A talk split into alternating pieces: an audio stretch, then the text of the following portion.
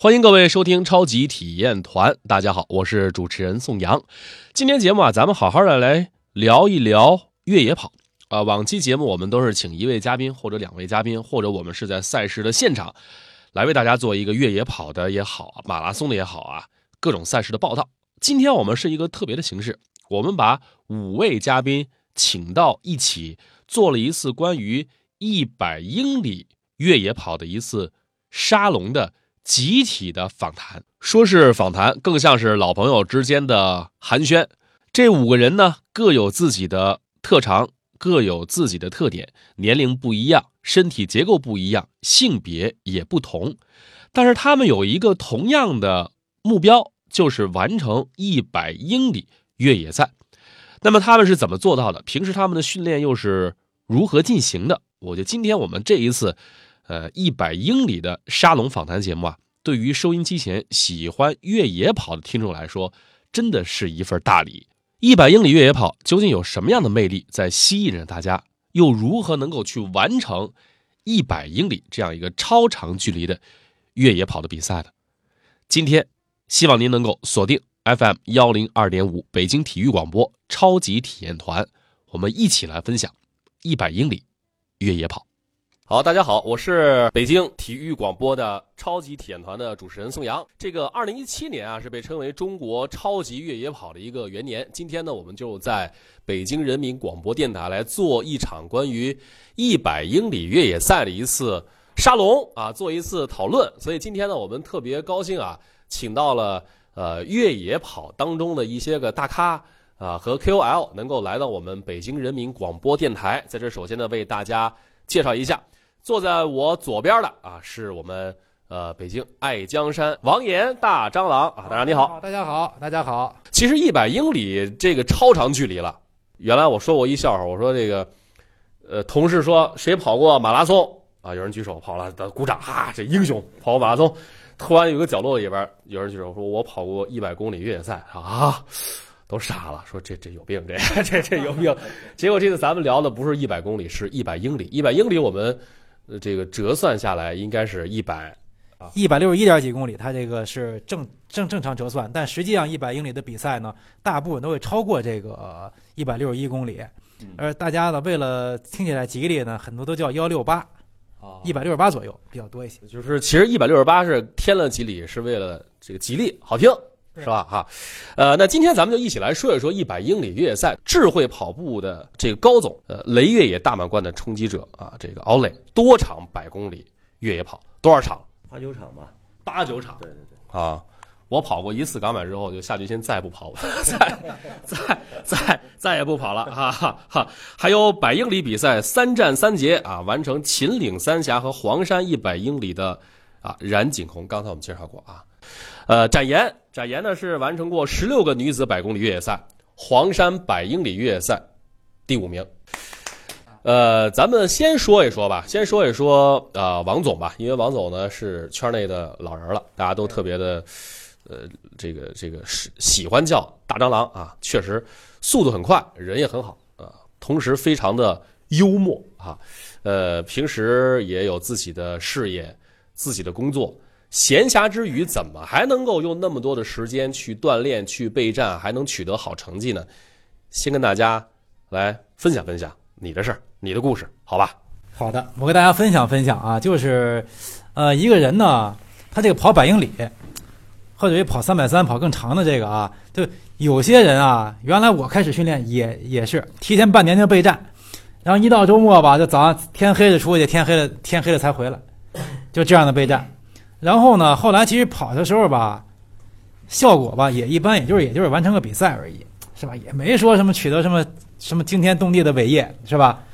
然后从去年一六年的港百开始啊，我就觉得吧，因为我那时候我们开始创业搞爱江山了，我就工作也比较忙，没那么多时间去练了。我就想一想，我能不能用更节省的时间，把把这个训练周期控制在一个月以内，看能不能完成百百公里。结果去年港百的话呢，我就其实。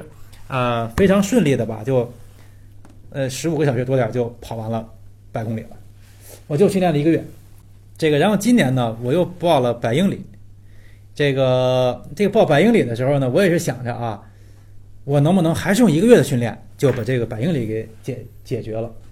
呃，并且的话，训练呢以不耽误工作为前提，不耽误工作跟生活为前提，我是这样的一个一个前提下想着去去练这个百英里啊。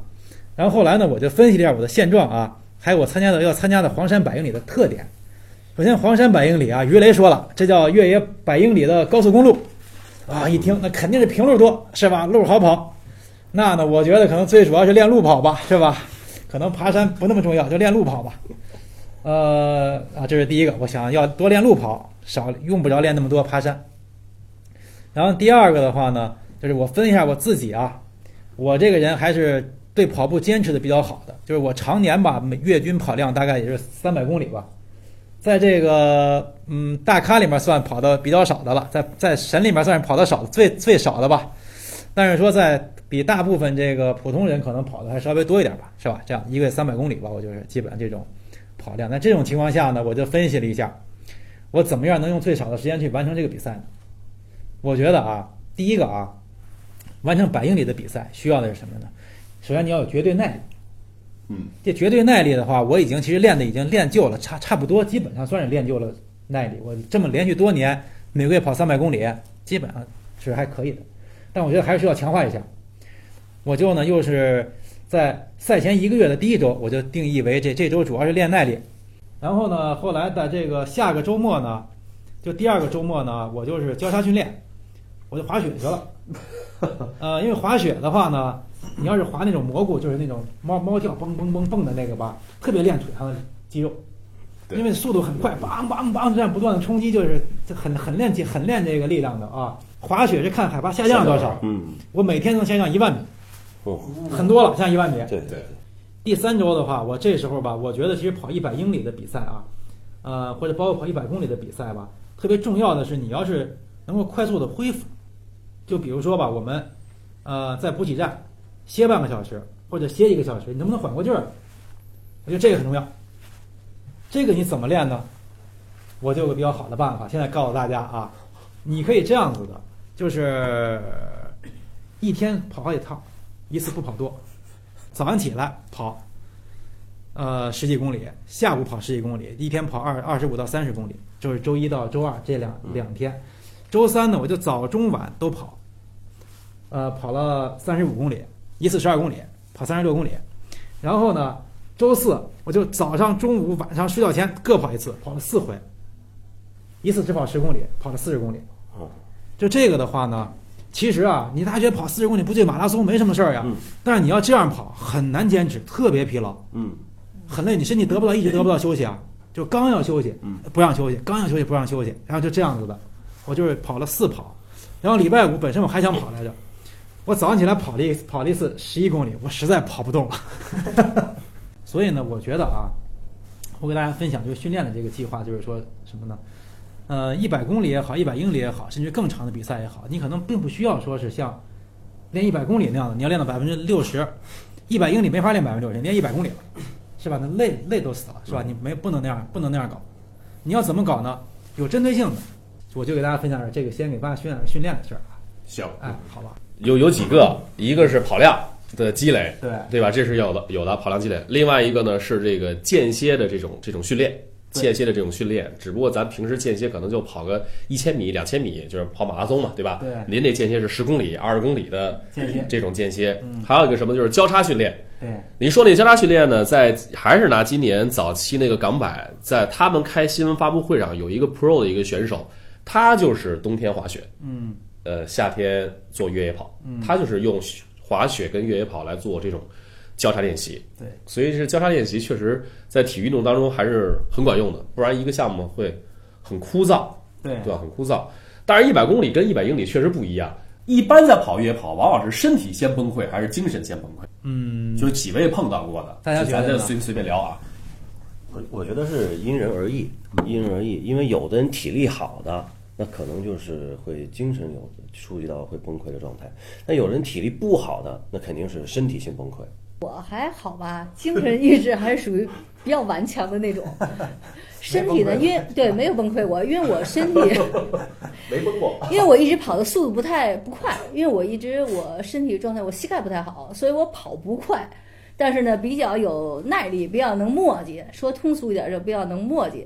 呃，所以就是只要是关门时间别太紧，或者我在赛道上只要别有新的伤痛复发出来，应该就是问题不大。我是这么一感觉。来，小冉说两句。我个人觉得，实际上在我的越野经历里面出现过一次崩溃，那是因为补给的问题，就是导致最后人特别饿，然后这是一个原因。然后除此之外，像百英里的、像幺六呃、像那个百公里的这种比赛，一般情况下呢，就是嗯、对那个补给都是有很策划，我自己随身带的有三四十公里的那个不吃补给我都自己能供的那种牛肉干什么之类的。所以说是我个人没碰到过。但是据我所知，一般情况下崩溃大多数会发生在三种情况。一种情况是肚子疼，就是你跑着跑着的时候，那个吃东西你吃完了之后出门就跑，跑得特别快，这种情况肚子疼，一疼那个那就真是疼，那就跑不了了，还就出汗那种，这种情况下肯定就一直崩溃了。第二种情况下就是那个掐筋术或者就是大腿，那个下坡下不了，我看见别人从旁边飞过去，然后自己在那慢慢一点一挪挪一挪一挪的，挪上十公里，如果他还没缓解，那这种情况他肯定就一直崩溃了，就觉得我跑不完了。还有一种情况是脚底下起水泡，这种情况下，那个走一下炸一下，走一下炸一下，就是因为我组队的过程之中嘛，有各种各样的队友，碰到大概崩溃的就是这三种原因。我个人认为吧，参加这种体育比赛赛事呢，因为参加的人呢，他各种参加的心态不太一样，更多的时候呢是起源于精神先崩溃。当精神崩溃了以后呢，身体会产生很多的反应。实际上有一些人，比如说，呃，年轻的一些高水平选手，我给自己定的这次目标，这次我一定要拿到前几名。当跑了一段以后，觉得自己的这个名次跟自己定的目标已经无望的时候，他首先是精神崩溃，然后身体才产生反应。呃，还有很多呢，比如说以完赛为为目的的这些选手们，我个人认为他们也是一样，他一边在比赛过程里边一边享受着赛事，同时也享受着整个野外的这种美景。这个时候反而很容易完成他自己心目中的目标的时候，就会产生很多超水平的发挥。这是个人想法。但是我我我我说两个，就是我个人的这个感觉，装备一定要合适。尤其是鞋是吧？这个鞋不合适完蛋，一个是鞋，一个是表。啊。这个表，反正现在就两种两种品牌啊，基本上两种品牌。咱俩这是一个品牌他这是另外一个竞品，纯竞品，这 纯竞纯竞品，对对对。这个表呢，呃，要一定要打成这种就是最高的那种精确的模式，但是那比较费电，一百英里，我不知道这一块表能不能坚持到坚持不到，嗯完成。这冠军都坚持不到。所以你中间得背一个充电宝，嗯你再给你表充电，不然你你记录下记录不下来你的轨迹啊。我这次跑黄山没一完全没记录着，我跑七十多公里，我一看电不多了，我充会儿电吧。结果的话，不知道怎么弄成放电还是怎么回事，一点没有了。咱俩是一品牌是吧？还有我这次就没开表，对，全程我就就没开表，只能当手表用。我就用手机软件听报时，哦，你手机用什么充电呀？手机充充电充电宝？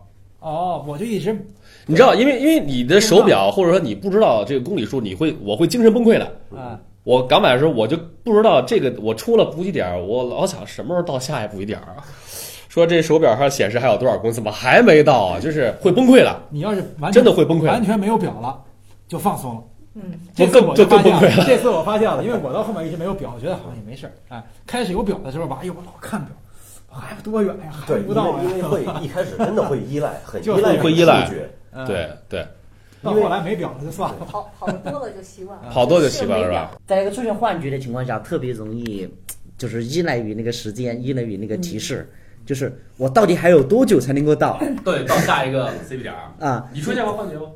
呃，在三峡的时候，三峡幺六八出现过幻觉，在那个公路上跑的时候，就是总是听到我儿子在叫我，喊我和他睡觉。是吧？对，我也出现过幻觉。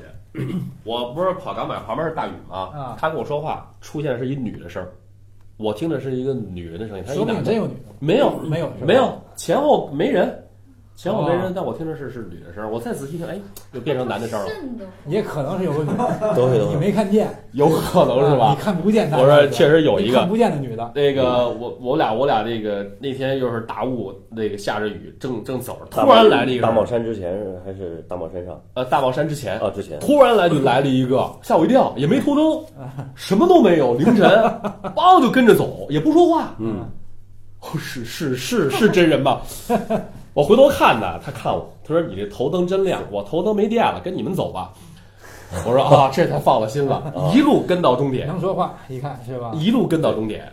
还有一个是鞋，鞋小了不行，鞋大了更不行。我是鞋大了，每次鞋大了磨脚，不是磨脚，是晃的，那个鞋的这个鞋的那个腕儿正好卡在我的脚脖的那腕儿，啊一下正好那个，因为你前面顶不到嘛，嗯，你是顶不到头的，所以这个鞋的这个药正好顶在我的脚腕上，哦就一下坡就顶，老一下坡就顶，一下坡就顶，是从什么时候开始不舒适的感觉？这个大概三十公里以就一直后是新鞋还是已经磨合过的？新鞋啊，哦，我就不说这品牌了。穿大了，Hoka，我觉得这个这个鞋，我就从来没找没找过一款真正合适的 Hoka，就是不是大就是小，不是大就是小。我跟你说啊，啊，我觉得跑越野跑吧，真不适合穿特别厚的鞋。嗯，就是虽然说那厚的鞋你觉得脚底下舒服啊，但是其实还是相对比较薄点的鞋吧，比较安全。嗯，第一不容易崴脚，然后第二的话吧，你脚底下吧有接接地气儿。接地气儿，就是那太厚的鞋，你穿脚底下都麻木的，最后。咱们接着来来聊哈，因为今天有很多大咖，咱们下边跟呃敖磊我们来交流交流，因为敖磊是用了十一个月的时间完成了大连一百百公里比赛到黄山百英里这样超越野赛的这个比赛。呃，一百公里到一百英里其实是一个挺长的一个距离，对于越野跑来说，这完全不是一个级别的比赛。同时，其实他是一名文艺工作者啊，很多的演出工作还挺忙的。那是怎么用自己的这个闲暇的时间锻炼完成这样从百公里到百英里的这个比赛？也跟我们来呃，首先呢，我就是从我跑步说一下吧。我一零年跑的，二零一零年跑第一个首马北马，一零年到一三年每年只跑一个北马，就是每年只跑一个马拉松。对对，这个马拉松没有概念。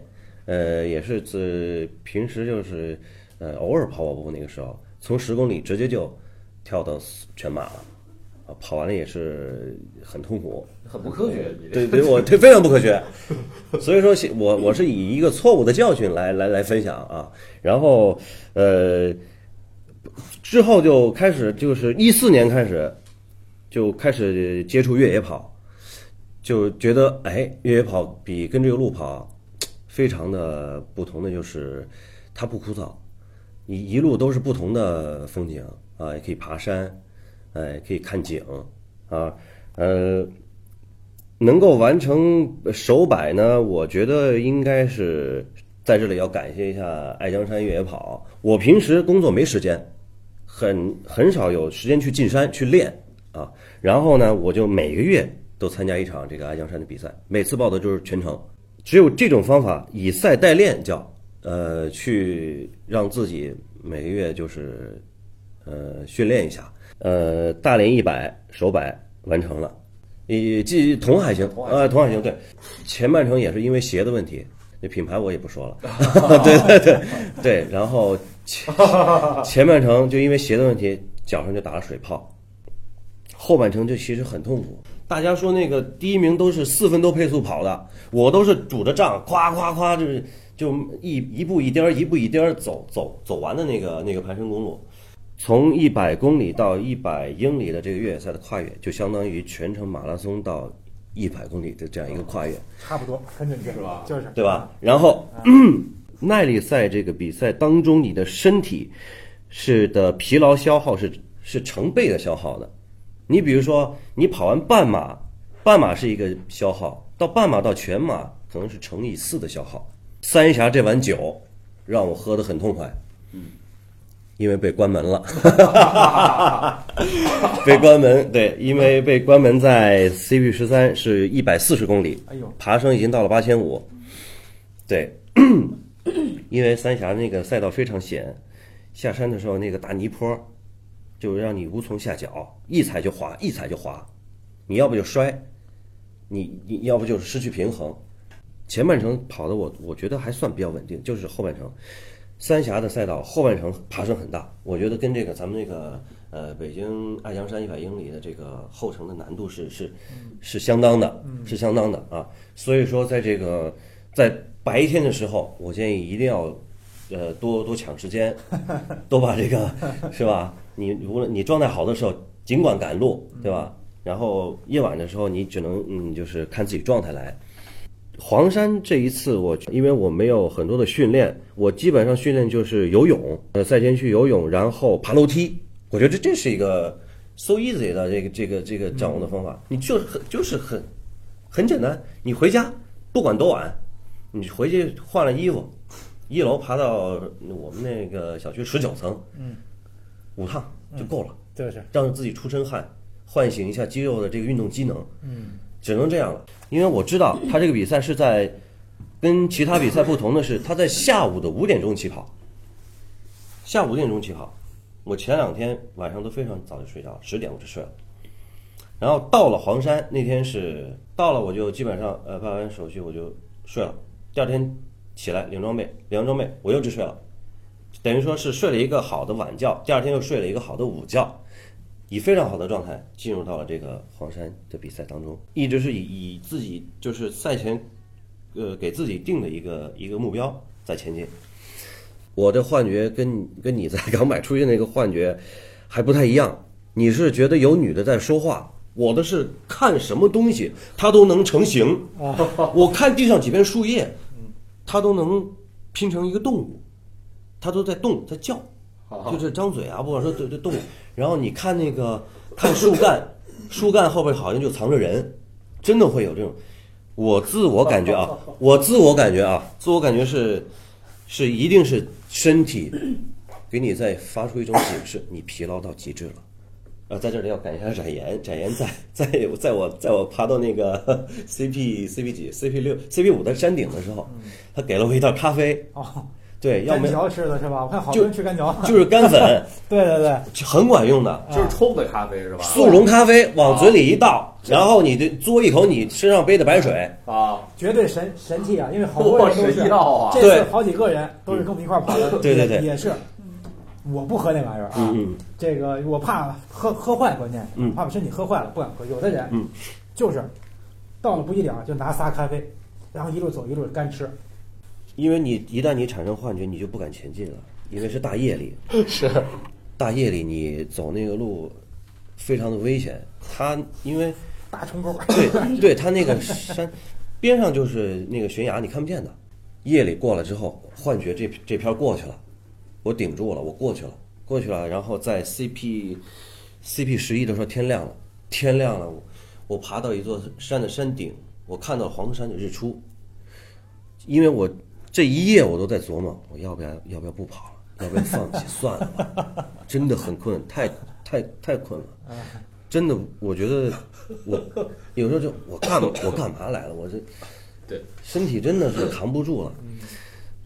但是，一旦我看到那个日出的时候，我就心里有点小感动。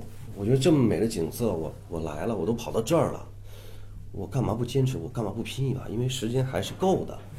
我每我每我每到了后边的补给站，我每个补给站还有四个小时时间，还有四个小时，每站都是十来公里，爬升也不不高了。前半程大爬升都过了，后面都是小爬升，所以我就我就感觉自己要拼一把，要拼一把。所以这次能完成黄山呢，我觉得还是意志意志品质战胜了我的身体。真是吧，真吧，真吧！让我们看看他的完赛服。啊，对，这是那个完赛卫星。其实其实它不是百英里啊，它是黄山一百八十公里啊啊，，幺八零 K。比一百英里要多这个这这个，这还有啊！这个看的完赛服。这个比较哦比较比较鲜艳啊，这个颜色看好看，嗯，对，哎，刚才他说到一个这个大大大泥巴路的问题啊，这个啊，我就补充几句啊。好好好，这大泥巴路啊，嗯，这个鞋大家买越野跑鞋的时候，记得有有有，当时有一种性能叫排泥性，哦知道吧？不知道，没注意过这个这个性能吗？没有。叫排泥性。哦，排泥，对，就是说吧，去南方或者日本参加比赛，特别特别要注意排泥性。呃，基本上什么样的排泥性的好呢？Vibram 底儿的那个排泥性普遍好，微底儿的，就是 V 底儿的鞋微底儿，微底儿啊，因为 V 底儿光滑不粘泥，排泥性普遍要比较好。这个排泥性比较不好的那种厚底儿鞋，排泥性普遍不行。就然后还有一个就是你下那个大泥坡，你觉得老要摔是吧？嗯，其实这个吧，我觉得跟你重心控制很有关系。OK，刚才是敖磊分享一下他的这个呃整个跑步的这么一个过程，其实让我想起来，呃，也是之前我的朋友看到我去跑百公里的时候，很像你我自己是吧？我的朋友没敢给我留言，是给我的朋友的，就是朋友之间，我朋友之间在在发微信，后来他把这截屏转给我了，呃，是这么问的。说宋阳是没有爱的人和爱他的人吗？说要参要参加这个一百公里的比赛，所以这也刚才通过敖磊他的黄山的经历，之前的经历也正好解释了，就是为什么要参加比赛。当你看到日出的那一刻的时候，觉得好像一切还是还是值得的。对毕竟这样的经历，如果不去参加的话，永远是是得不到的，对吧？这跟你坐个缆车到上面去看日出，跟你凌晨三点起来坐缆车去看日出是完全不一样的一种一种感觉，是吧？人生在于在于挑战嘛。这是剧情难料的一个赛季。因为我们也进行了调研，所以我们定了一个 U 二三的队员，十八人名单报两个，首发上一个。上海上港的新外援奥斯卡以六千万欧元转会费，成为中超联赛冬季转会标王，也是全球冬季转会标王。今年全球冬季转会费的排行榜上，排名前十的球员当中，有五位球员呢跟中超有关。这是一个重新起航的赛季。新的大股东、新的管理层、新的主教练、新的内外援。二零一七年更名后的北京中赫国安展开了新赛季的征程。我们要永远占据中超的第一阵营的位置，我们要永远成为中超的一支强队。只要机缘合适，我们就要冲击冠军。风雨兼程二十四年，中赫国安步入新时代。和北京体育广播一起关注二零一七中国足球超级联赛。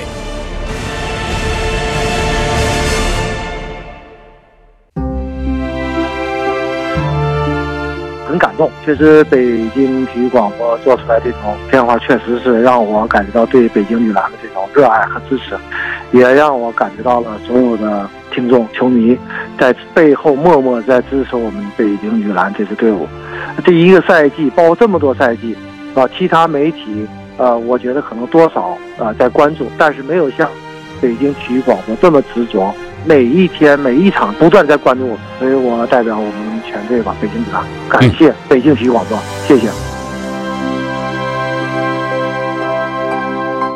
唉，今天工作怎么这么多？感觉身体被掏空。唉，怎么这么堵啊？这前面什么情况啊？还能不能走了？十月一日，天气雨，今天心情很差。他和我说了分手，维持两年的异地恋就这么结束了。喂，亲爱的，今天工作特别多，下班咱俩去吃顿好的，犒劳一下自己，怎么样？赌吧赌吧，赌我也不怕，刚好可以听听昨天买的新 CD。虽然分开了，但还是谢谢你，给了我这么多美好的回忆。从今天开始，我要更加努力，努力成为更好的自己，遇见更好的人。生活中总会有一些压力和琐碎的事情，让我们身心劳累。与其消极的逃避，不如勇敢去面对，保持一个乐观的心态，合理释放压力，你会发现更多的美好。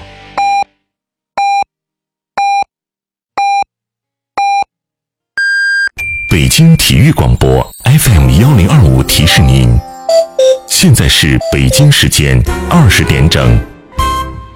有一种感觉像阳光照亮天边，有一种力量让我从些。Sports FM 要你听见，和你心情一样动起来，活力就在耳边。超级体验团，越野跑不是事儿。欢迎各位收听《越野跑不是事儿》，我是宋阳。常听越野跑不是事儿，这越野跑啊，就真就不是事儿啊！多听听节目，多了解一些知识，在大自然里边去奔跑，是一件非常幸福的事情。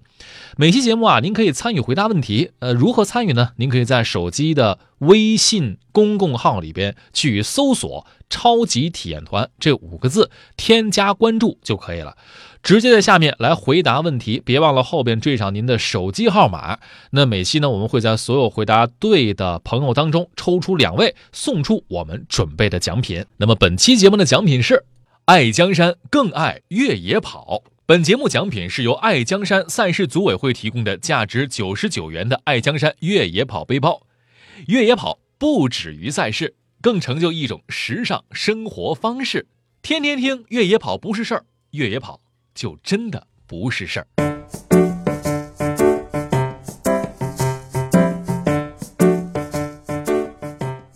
论论哥，论论哥，当初你让我跑步运动是为了减肥，没错吧？是呀，没错呀，怎么了？可我昨天晚上称了一下体重，发现不仅我没有减肥，还胖了点儿。你你你你忽悠我！哎，我可没忽悠你啊！跑步训练是在强化你的肌肉质量，让身体变得更紧实而富有弹性。虽然体重增加了，但是你的脂肪含量变低了呀，身体更富有曲线了，这不是更好吗？你要这么说吧，我倒是觉着也有点变化。哎，尤其感觉这腿上的肉好像没以前那么软了，这就是在变肌肉呢吧？对呀，你以前的体重啊是虚胖，身体素质比较差，而现在呢，说明你的身体越来越健康了，这不是比虚胖更好吗？是不是？那好吧，我也安心了。那我继续减肥跑步去。哎，回来回来回来，我还没说完呢。你这减肥呀、可不能不吃主食啊，而且呢还要多吃水果，及时补充膳食纤维和维生素，才能够做到减肥和健康两不误。嗯，对。那现在春天也正好，水果多了，我下班就买点去。健康饮食，合理跑步，才能成功减肥。参加越野跑。对了，没毛病，加油加油！越野跑呀，它就不是个事儿。本期问题来了。越跑体重越重，是肌肉在变化吗？好了，下面就可以回答问题了。别忘了在手机微信里边搜索“超级体验团”五个字，添加关注，直接在下面留言，缀上您的手机号码，回答问题。那每天节目当中啊，我们会抽出两位幸运的听众朋友，送出我们的奖品。有一点提示，千万在回答问题的时候缀上您的手机号码，因为微信里边无法显示您的联系方式，我们需要跟您取得联系啊。回答问题。赢取奖品，那本期的奖品是爱江山更爱越野跑。本节目奖品是由爱江山赛事组委会提供的价值九十九元的爱江山越野跑背包。越野跑不止于赛事，更成就一种时尚生活方式。天天听越野跑不是事儿，越野跑就真的不是事儿。超级体验团，越野跑不是事儿。运动在于坚持，坚持由于热爱，热爱源于体验。超级体验团带您体验不同运动，感受精彩赛事，评测最新产品，变成更好的自己。Experiences enrich your life。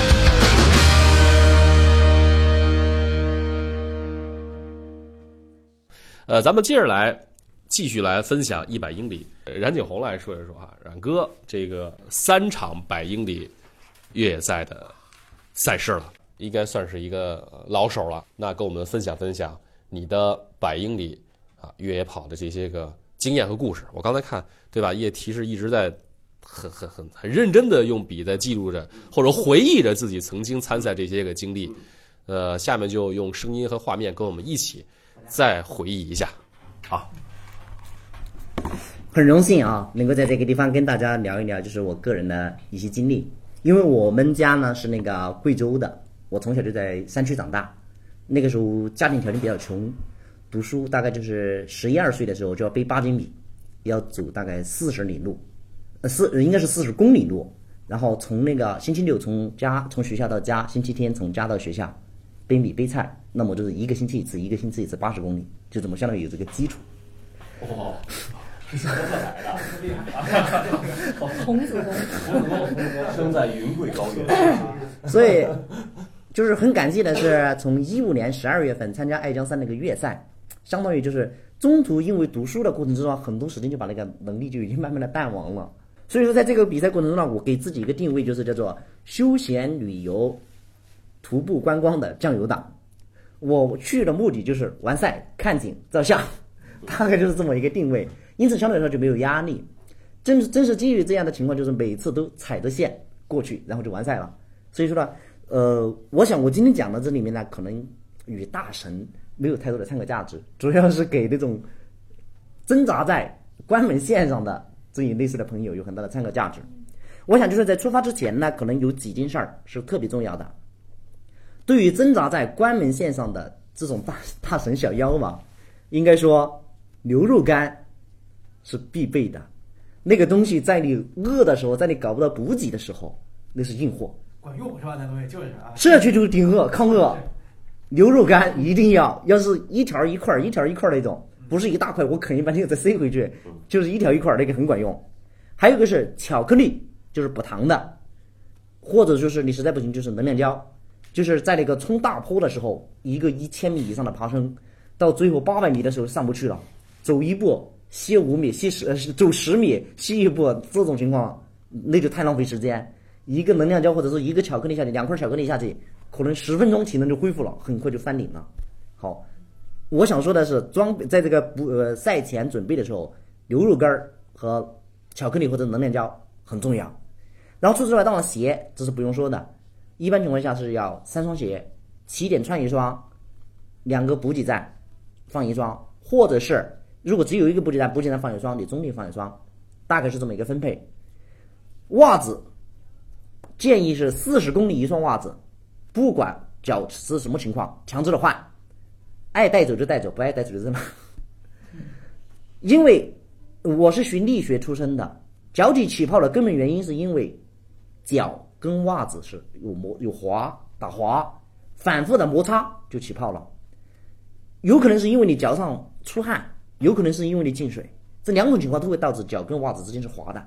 因此，这种情况换干袜子，那么呢能够让你的脚保证然后不滑，这个时候就不会起泡。除此之外呢，有一个特别助力的措施措施就是拐杖。有的人大神他可能不需要，但是小腰很重要。两根拐杖的话，那个能节省你很多的体能，尤其是下坡。刚才他们提到那个泥路的情况下，泥路情况下，在那个老家的人嘛，我们老家小时候长大的人，人家要挑一挑水，那也是七八十斤。挑一担那个重物也是好几十斤，那他怎么走呢？讲强调一点叫做动态平衡，就是不管你是泥路也好，还是水路也好，还是石板路也好，我的脚左脚右脚不停的打，就是我这个脚还没落地，还没踩实，马上就换脚了，根本就没有摔的机会。你整个重心就是动态的平衡的，所以说我下坡的时候，凡是见过我下坡的人都知道，哇塞，你这是下坡不得了，很 猛一飞就过去了。然后所以说呢。下坡离路，动态平衡这点很重要。眼睛看前方就跟开车一样，不能踮脚下，要看着远前方，一路就下去了。好，这是强调拐杖。还有点晚上夜间的时候，头灯最好是要亮一点。如果是用瓦来匹配的话，至少是三瓦以上的亮度。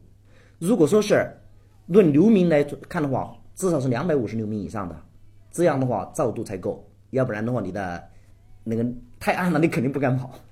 好。有了这几点以后呢，我想还有一个措施，这个措施呢是基于我我原本是玩户外，就是无人区穿越爬雪山出来的，有一个特别救命的，就是开水。我随时只要参加比赛，哪怕是大热天，我身上一定有一个保温杯，保温杯里面备留五百毫升开水。这个水不到我生命危险的时刻，我是不动它，全程背着。尤其是大冬天的时候，那一口开水喝下去，全身就暖和了。开水救命的，在这个过程中有两个技术性的细节，就是一公里一口水，不管你渴还是不渴，强制性喝；然后五公里一颗糖或者一个巧克力，不管你饿和不饿，强制吃。到补给站，不管你饿不饿，一定要吃硬货，就是面包、牛肉干儿，或者是馒头、包子之类的这种东西，一定要吃硬货。这叫这个，我给它起了个名字，叫做快速循环系统，就是让你。不停的吃，不停的消化，不停进血液成能量。这个循环系统一旦建立失败，三十公里就退赛，基本上是这个规律。这个快速系统建立起来之后，那么紧跟着就是第二步，第二步就是要不断的放松你的肌肉。这是什么意思呢？碰到上坡的时候，我稍微停下来，把你腿一弓起来，两个手空心拳敲打你的大腿，敲打你的小腿，可能就十几下，每条腿十几下，也就耽误二十秒钟、三十秒钟，但是这很管用。对于放松你这个肌肉，最后防止掐筋束疼，下坡能飞，这个特别重要。最后再谈到，如果我犯困了这种情况下该怎么办？我通常用的办法呢是强制小睡。强制小睡是什么意思呢？就是我比如说在哪个站困了，那么我就不一定管他那儿有没有补给站，我往他的椅子上一坐，搞个大衣服往身上一盖，给志愿者说，请你告诉我二十分钟之后离开，同时我要把我的那个手机闹钟也调好。小睡，你别看这小睡这十几分钟、二二十分钟，小睡完了之后出去的速度跟飞一样的，很快。那个体能恢复，你建立起这种模式，路上有的三有三到四个这种小睡，基本上你就没问题。睡眠绝对是提速的一个非常重要的因素。有好几个人在路上没睡的，我说你们往前走，不出两个站我肯定追上你们。果不其然，看见后面几个在那儿磨磨蹭蹭的，走的特别慢，把他们很快就超了。还有一点就是，如果我在某个山上，我在某个危险路段，我这个时候困了该怎么办？我的诀窍是薄荷糖，就是身上揣两个薄荷糖，然后那个薄荷糖一喝下去，对着嘴巴一张开，喝两口凉风，整个身上都是清爽的，一下就醒了。有了这么几点以后，然后心里面一直想着，我不会退赛，我一定能完赛。期待大家北京一百英里比赛能够顺利完赛。好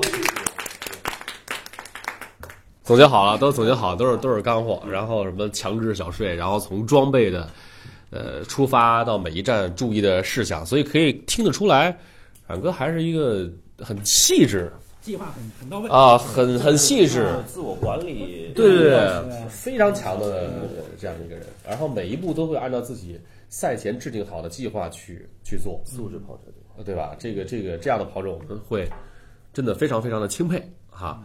刚才说那个小睡，这就说这次跑港百，说不是过有地儿有猴嘛？啊，嗯嗯，这猴我知道，一直都没看见，水坝那个，对，一直都没看见。这次就是不是下雨啊？今年这港百有啊，在车那个，你速度快吧？啊，你们俩差不多，是吧？二十四小时差不多。没看见，没看见猴。然后那个呃，又下雨又冷，就看满地的那个面包皮啊！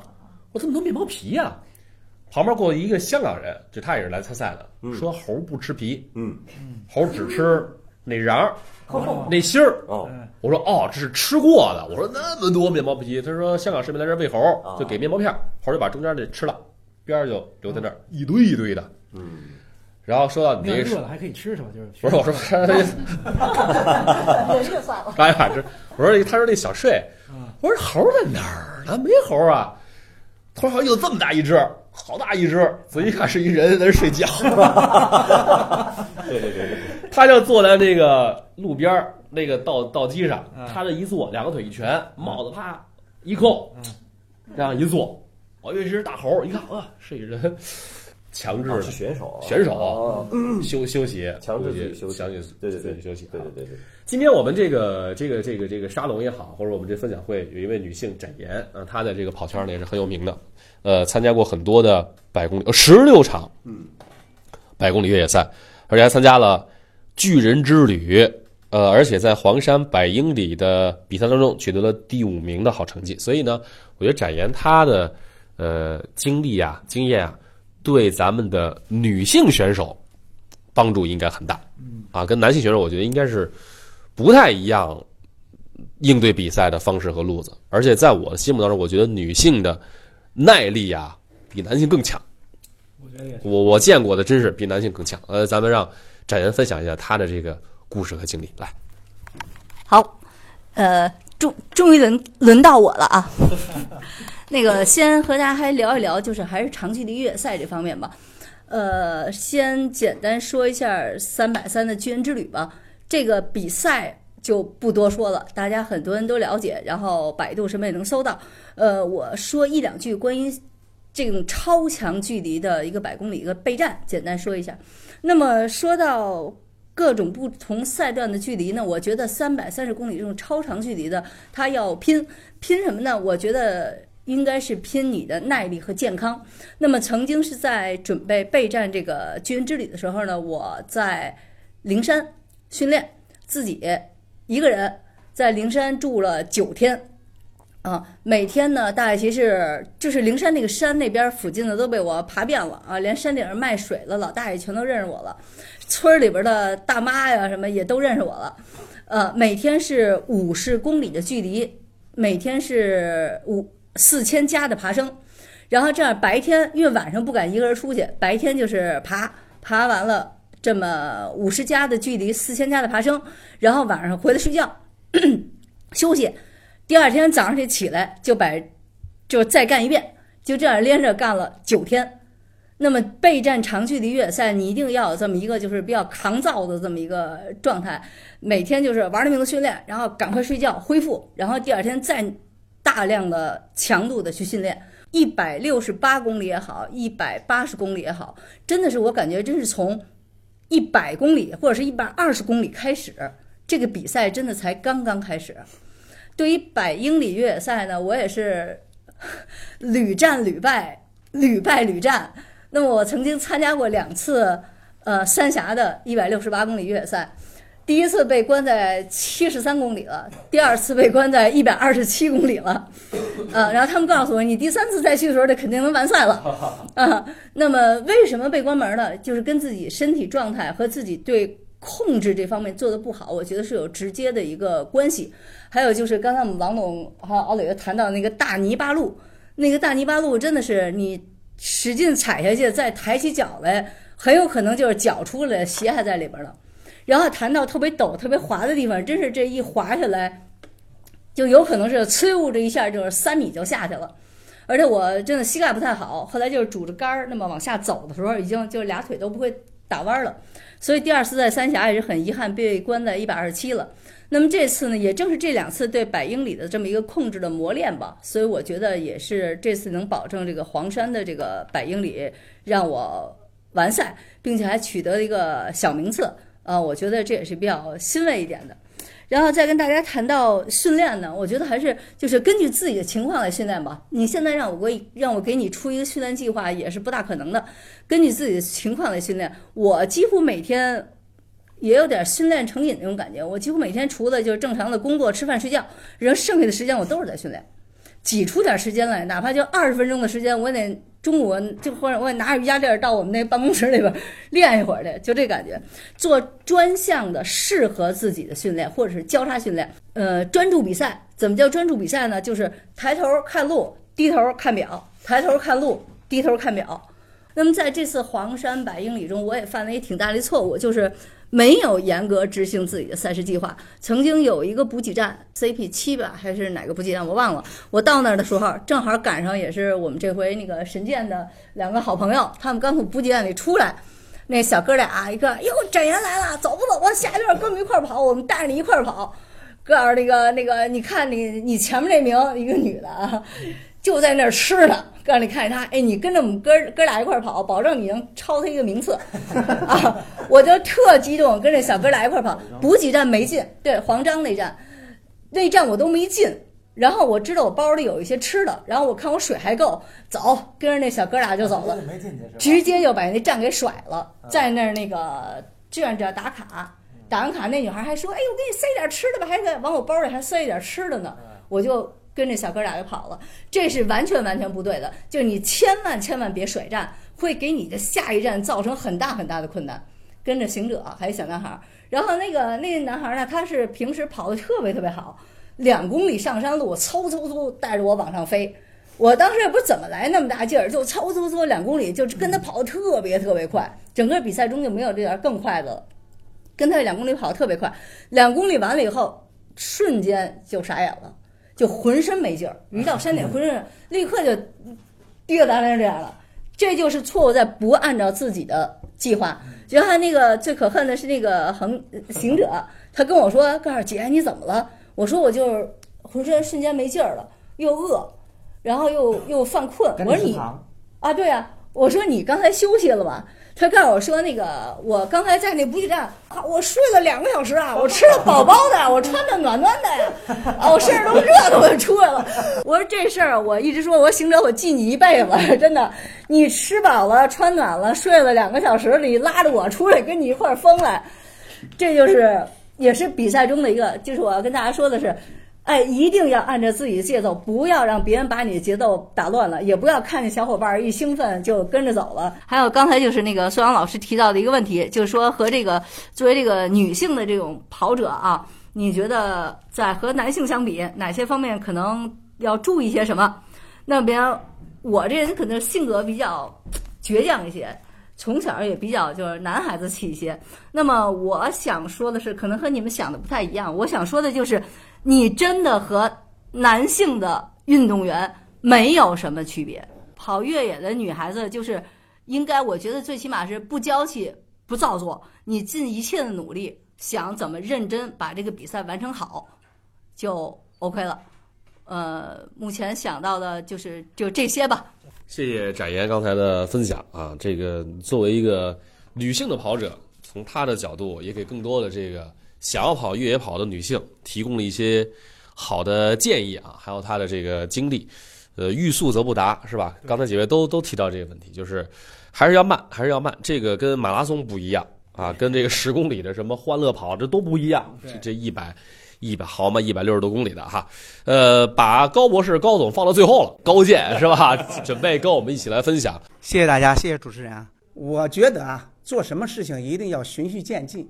在这里，虽然咱们的主题是一百英里不是个事儿，但是它确确实实。还是对很多人来说很难的一件事情，呃，你不要在平时没有这种积累，只是认为你自己身体健康，或者说你只是常年参加了体育锻炼，就去挑战这种与自己过去的这种能力不相符的这种高难度的赛事。这个呢，我建议大家不要这样，因为毕竟，呃，所有的赛事来说，既然去组织了，它一定还是有相对难度的，呃。并不是每一个人都能去碰的。现在我个人认为，对大神儿以前认为是一种尊称，就是说这个这个是大神儿，那个那个是大神儿。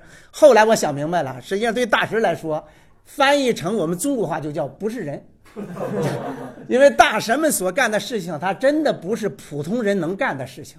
所以循序渐进是最重要的。呃，刚才我们几位从王总开始，几位这个。主持人也好，我们几位来分享的这些大咖们都好，都说到了一个跑量，实际上这就是一个循序渐进的基础。今年二零一七年一月份是第一次参加港百，也是我的首百。呃，这个首百在跑的时候呢，一开始也是按照那路书，就是港百小金人如何完赛，是按照这个路书在跑。啊，当然要在这路上在跑的时候呢，跑到 CP 六到 CP 六的时候，就是最难的那个爬升是已经过去了。呃，是比如果你要是按小金人儿，比小金人儿的时间呢提前十分钟进的 CP 六这个站点，但是在进了站点以后呢，这个时候自己的思想就开始进行斗争，就是是想去拼这个小金人儿，还是想能够顺利的手摆第一个手摆一定要完赛。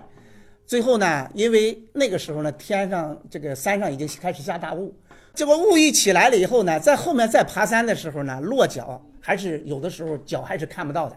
它确实很，确实是这个灯光呢很浅。那这个时候在 CP 六到 CP 七的时候，我就调整了自己的目标，我说还是以完赛吧。实际上刚才就像刚才主持人在跟我说分享的时候，我说是精神先崩溃还是身体先崩溃？实际上，当你自己的目标在发生了调整的时候的时候，你的身体马上就会出反应。所以我这深 P 六和到 CP 七，你因为你觉得你十六个小时是小金人。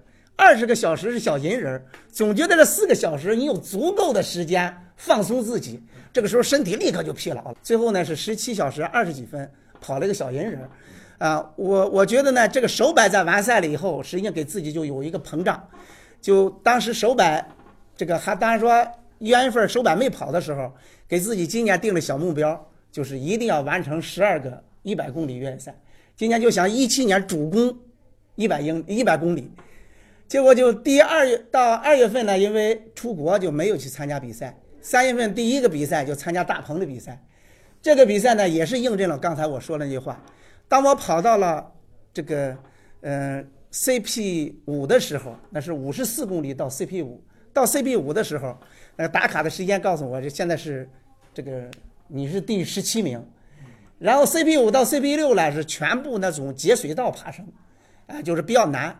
结果在这个路上又超了四个男的，一个女的，超了四个男的，一个女的呢。这个时候这个头灯的时候到了晚上了，这个头灯呢，因为我就带了一个头灯，就是头灯啊，我害怕这个头灯呢不能照亮，所以说他正好赶到他是一个绿色绿道，我就把头灯关了，跟着绿道走，跟绿道走，等到了走到应该快到下山的那个时候了，实际上呢就是他就应该往右边拐就下坡了，我呢就顺着绿绿道就跑下去了。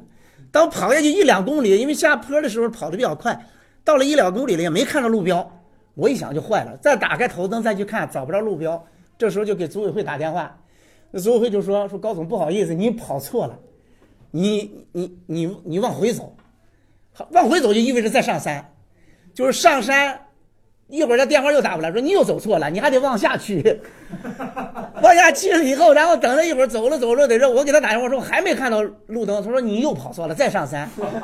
好，就在这个 CP 五到 CP 六就跑错了一段，多跑了将近五公里，结果这个时候自己精神就崩溃了，实际上就是精神崩溃了啊！因为从 CP 六一直到 CP 十是去年五十公里的后三十三公里，我去年后三十三公里跑了将近七个小时，所以我就我就我就知道这后面没有十个小时肯定下不来，这个时候已经将近十六个小时了跑回来。我就觉得再跑也没有什么了，这个时候精神一崩溃，在这就退赛了。所以这跟大家说了一个，就是千万不要因为一时的逞能，就是刚才展言展大婶也说了这一点了，就是你不要因为一时的逞能或者一时觉得自己的体力没有问题，你就把自己的参赛的目标进行一个更改，或者说去提升自己的这个目标，有时候往往给自己带来的一定是非常痛苦的后半。高总最后精彩的这个呃。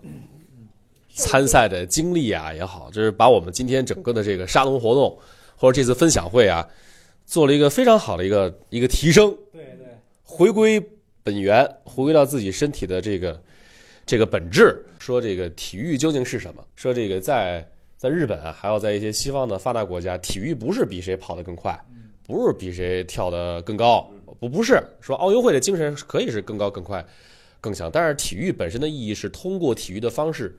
认识你自己的身体，对，这个是体育这两个字真正的含义。其实体育是一种科学，它不是说出去跑个一千米，三分钟跑回来了，说你这体育好，不不是。比如说，我想在一个月之内，我能够完成北京一百英里爱江山挑战赛的准备，我怎么做？这个过程其实是体育，这个过程是你认知身体、调整身体，让你增加身体。机能好好表现的一个过程，其实体育就是一门科学，所以我觉得今天咱们的这个分享会，呃，说的是一百英里的这个比赛，其实更多的也是讨论究竟什么是体育。每个人心中都有自己对体育的看法，无论是从实际的经历也好，还是从理论的知识也好，我觉得说的都特别好。呃呃，今天聊得很开心，呃，这个一个半小时的时间很快就过去了，是吧？谢谢谢谢高总。谢谢高总，还要谢谢，呃，冉景红，谢谢谢谢展言，谢谢郝磊，啊，谢谢王岩，啊，谢谢大蟑螂。呃，今天我们分享了关于一百英里的事情，一百英里的说不是事儿的也不是事儿，但说是事儿吧，还真是一大事儿。呃，好好准备，咱们抱着不是事儿的心态，但是抱着是个大事儿的这个准备啊，这个好好好好去练。呃，也祝大家呢，在不管是一百英里也好，还是一百公里也好，还是什么样的距离也好，五十公里也好，越野跑的过程当中能够找到。其中的乐趣，这就够了，是吧？哪怕你找到一个点，你自己感觉到高兴的点，就可以了。呃，再次谢谢大家，期待我们下一次相聚。好的，好，再见。